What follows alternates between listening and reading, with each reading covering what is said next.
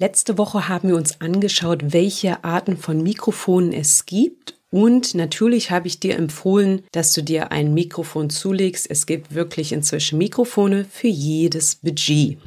Natürlich reicht ein Mikrofon allein nicht, um eine tolle, schöne Audioqualität zu haben bei deinen Podcast-Aufnahmen. Deswegen nehme ich dich heute mal mit in die typischsten ja, Störgeräusche auf Podcastaufnahmen, die mir so unter die Ohren kommen oder in die Ohren kommen. Ich gebe dir Tipps, wie du diese entweder von vornherein oder dann während der Aufnahme vermeiden kannst. Also ich wünsche dir wieder ganz viel Spaß hier mit der Folge vom Podcast Sisters und lass uns loslegen.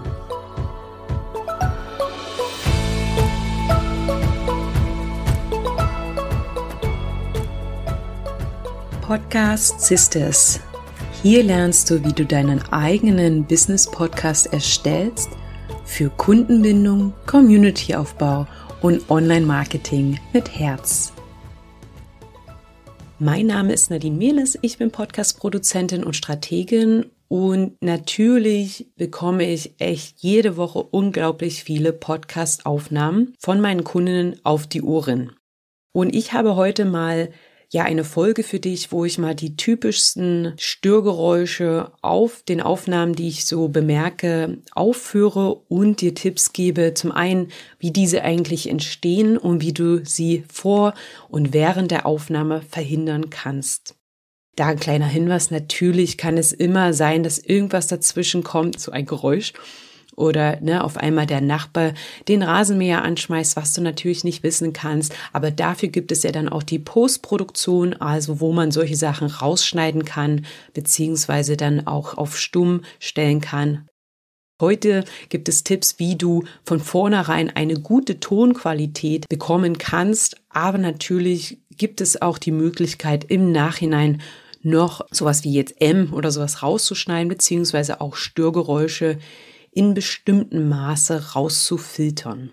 Zunächst erstmal ähm, ein kleiner Überblick, was ich so an Störgeräuschen bei den oder auf den Tonaufnahmen von meinen Kundinnen so finde. Also das ist zum einen Hall, dann zum Beispiel Echo, also von einer anderen Tonspur, zum Beispiel wenn ich Interviewaufnahmen bekomme und zwei Personen quasi sich unterhalten. Wenn das nicht richtig eingestellt ist, dann habe ich öfters Gott sei Dank nicht jedes Mal, aber öfters mal Echo von einer anderen Tonspur. Und was natürlich richtig oft vorkommt, sind Unterbrechungen.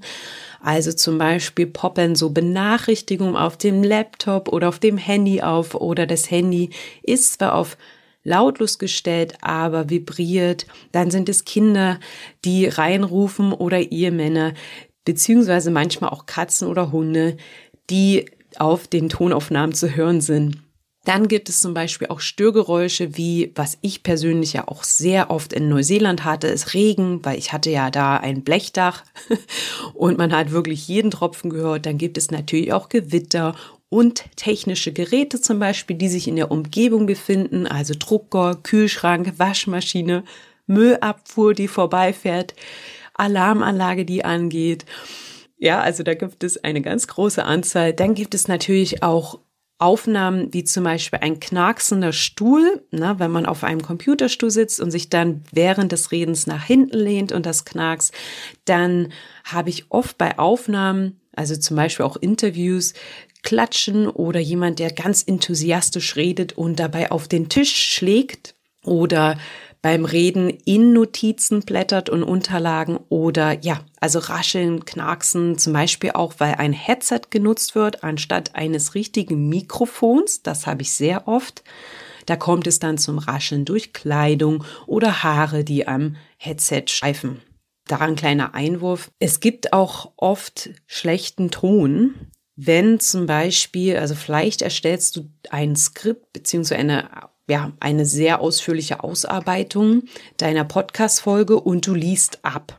Oder du hast dir zum Beispiel ein Kapitel, du hast vielleicht ein Buch veröffentlicht und nutzt die Buchkapitel, um ja Podcast-Folgen zu erstellen und liest eigentlich ab, beziehungsweise schaust nochmal auf deine Notizen. Und wenn du, während du redest, zur Seite schaust, dann wird natürlich die Tonspur, also dadurch, dass du dich wegdrehst vom Mikrofon leiser Das kann man in der Nachbearbeitung punktuell etwas ja bearbeiten, indem man die Lautstärke anhebt. Aber das ist schwierig und man hört natürlich den Unterschied. Das ist heute nicht das Thema, wie man sowas bearbeiten kann. Aber das wollte ich nochmal sagen, falls du auch zu dem Podcast Sisters gehörst, gerne sich sehr intensiv auf eine Folge vorbereiten und auch mal abliest. Das hab im Kopf, ja.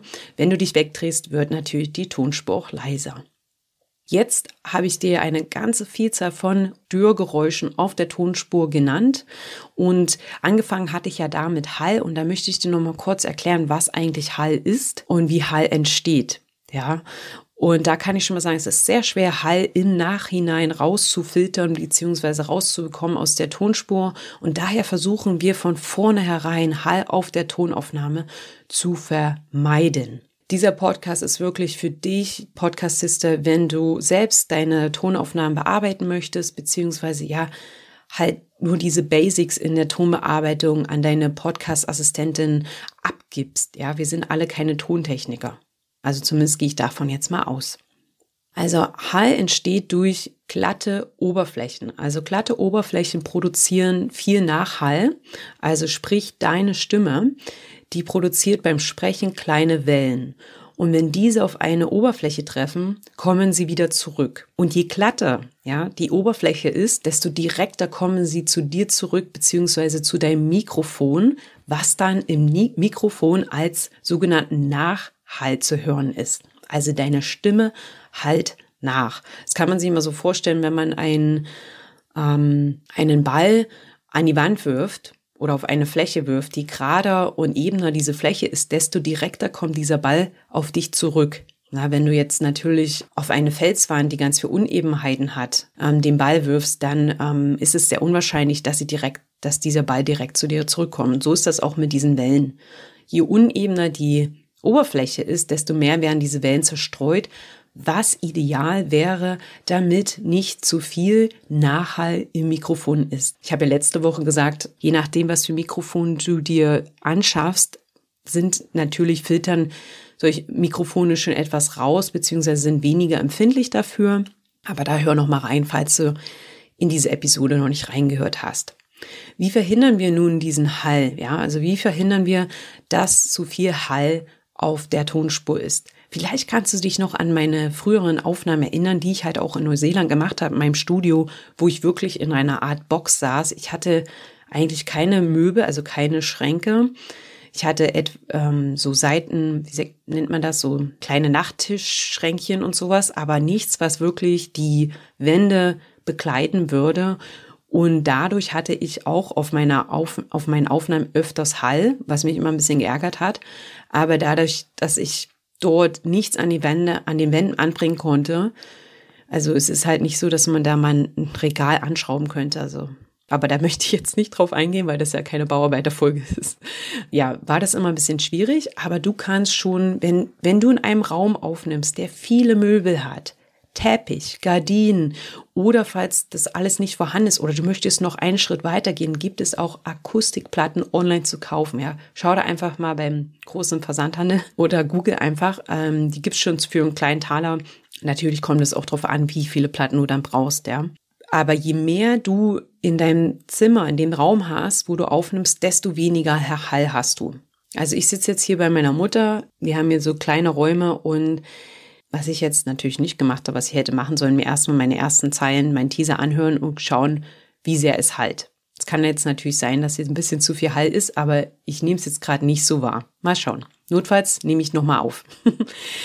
auf jeden Fall ähm, habe ich in den Wochen davor in meinem Zimmer aufgenommen, wo ich echt ein Bücherregal habe, alles Mögliche drin steht, viele Schränke und in dem Bücherregal sind auch tatsächlich ganz, ganz viele Bücher kreuz und quer und dadurch kommen diese Wellen meiner Stimme, also die prallen wirklich an vielen Sachen ab und ich fand die Tonaufnahme eigentlich super in Ordnung. Ja, so kannst du Hall vermindern und das lege ich dir auch immer ans Herz, weil es wirklich sehr schwierig ist, den Hall wieder rauszubekommen. Dann hatte ich erwähnt, dass ich auch oft auf Spuren Echo finde. Also Echo ist eigentlich nur bei Interviews. Also es gibt ja zwei Aufnahmen quasi, du und dein Gast. Und dass man dann zum Beispiel, du redest und auf der Spur von dem Gas, die ich auch noch bekomme, ist dann deine Stimme mit drauf. Man hört das nicht immer alles, aber man hört Geräusche. Und das sollte natürlich absolut verhindert werden. Also wenn man zwei, mit zwei Tonspuren aufnimmt, könnte man noch diese Stille muten. Es gibt auch Tools, also Bearbeitungssoftware, die das, wo man das einstellen kann, die das automatisch machen. Aber wenn du das alles händisch machst, ist das echt viel Aufwand, vor allem beim Interview, das so eine Stunde geht, ja. Also das ist wirklich viel Aufwand. Deswegen schau immer, wenn du ein Interview aufnimmst, dass du bei deinem Aufnahmetool, also Riverside oder bei Zoom geht das zum Beispiel auch, einstellst, dass das Echo unterdrückt wird. Also das wird oft mit Echo Cancelling bezeichnet. Also das als ganz wichtiger Hinweis dass dieses Echo nicht mit auf der Spur ist. Dann ein ganz großes Thema sind halt störende Hintergrundgeräusche. Und da gebe ich dir jetzt auch noch ein paar Tipps. Also wirklich, bevor du eine Aufnahme startest, stell dein Laptop und dein Handy auf Fokus-Modus. Also ich habe ein Apple und ein iPhone und ich stelle im iPhone dann an Fokus, also dass man keine Benachrichtigung erhält, also gar keine Benachrichtigung und das synchronisiert sich automatisch mit meinem Mac. Falls du jetzt ein Android oder Windows-Computer hast, dann kann man da sicherlich auch Flugmodus oder irgendwas anderes einstellen. Also da gibt es auf jeden Fall auch eine Möglichkeit. Ich habe das nämlich wirklich oft ähm, bei Kundinnen, wo halt während der Aufnahme Benachrichtigungen vom E-Mails reinploppen und das ist wirklich eigentlich fast unmöglich rauszuschneiden, da oft dann Wortteile oder ganze Worte fehlen würden, weil natürlich du nicht weißt, wann diese Benachrichtigung aufploppt und du wahrscheinlich gerade sprichst. Nimm in einen Raum auf, wo keine Geräte wie Waschmaschine, Spüle oder Kühlschrank stehen, also falls dir das möglich ist. Bei mir in Neuseeland war das ja so, dass ja alles in einem Raum war und ich immer den Kühlschrank ausstellen musste und ich ja dann manchmal vergessen habe, wieder anzustellen und ich mich gewundert habe am Abend, warum das Bier nicht kalt ist. Also da, wenn das bei dir auch der Fall ist, schreib dir eine Erinnerung dass du nicht vergisst, diese Sachen wieder anzustellen. Aber zum Beispiel einen Schleudergang bei der Waschmaschine hört man ganz stark im Haus und hört man auch oft als Vibration auf der Tonaufnahme. Also auch schauen, dass diese Geräte nicht im Nachbarraum im Betrieb sind. Das sind halt so ganz einfache Sachen, die du ja kontrollieren kannst. Dann gibt es natürlich auch Unterbrechungen wie Müllabfuhr, ähm, die Kinder kommen nach Hause oder jemand klopft an der Tür. Natürlich kann man nicht immer alles vermeiden, aber Müllabfuhr weißt du vielleicht, wann die fährt, weil die ja immer zur gleichen Zeit etwa langfahren, dass man sowas vermeidet. Oder wenn du jetzt eine Familie hast und jetzt sind ja auch Ferienkinder daheim sind, kann man auch mal ein Schild an die Tür hängen und sagen, hier findet gerade eine Aufnahme statt, beziehungsweise einfach den Kindern sagen, hey, verhaltet euch ruhig in der nächsten halben Stunde, denn ich habe hier eine Podcastaufnahme. Das sind natürlich manchmal auch ungeplante Sachen. Wie gesagt, das habe ich eingangs gesagt, kann man nicht immer alles vermeiden. Aber wir geben unser Bestes. Mit ganz kleinen Schritten kann man schon viel bessere Tonaufnahmen erzielen. Wenn du solche ungeplanten Geräusche auf der Spur hast, also ne, du weißt es ja dann, oh, jetzt kam mein Kind rein, dann markiere doch diese Stellen während der Aufnahme durch Klatschen oder Klicken, mit zum Beispiel einem Klicker für Hunde und Katzen, ja, also falls du Klickertraining machst, und markiere so die Stelle und beginn dann den Satz nochmal komplett von vorne und schneide dann später die Unterbrechung raus. Die findest du ja dann durch die Markierung und das spart echt Zeit. Auch wenn du zum Beispiel mit einer Podcast, virtuelle Assistent für Podcast Service zusammenarbeitest, das hilft auch ungemein. Aber das natürlich sprichst du dann mit ihr oder ihm vorher ab. Dann gibt es auch sehr viele selbstverursachte oder vom Gast verursachte Geräusche, die man eigentlich auch vermeiden kann. Und das ist zum Beispiel ein knacksender Stuhl.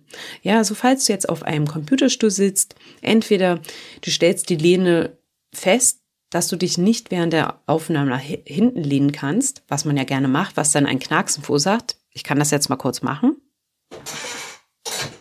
Hört man jetzt bestimmt auf der Aufnahme. Ich habe mir jetzt kurz mal nach hinten gelegt. Oder auch, wenn du zum Beispiel keinen kompletten Teppich hast, also so Laminat oder so ähm, in dem Raum, dann leg dir doch einen kleinen Teppich, ein Vorleger oder ein Handtuch unterm Stuhl, falls du dich mal ein bisschen bewegst, dass man das nicht so laut hört. Dann habe ich oft auch ein Hämmern oder ein Schock, sage ich mal, auf, dem, auf der Aufnahme. Das heißt, wenn jetzt jemand erzählt und wirklich enthusiastisch ist und dabei auf den Tisch klopft oder einfach nur an den Tisch, an den Tisch rankommt, dann wird halt dieser Schock, also diese Bewegung auch im Mikrofon aufgenommen, beziehungsweise hört man ja auch den Knall. Am besten ist es dort ein Mikrofon, falls du ein Mikrofon mit einem Arm hast, also mit ein Mikrofon, das nicht direkt auf den Tisch steht, da kannst du eine Schockhalterung anbringen. Manchmal wird die auch direkt bei, beim dazu geliefert, ja.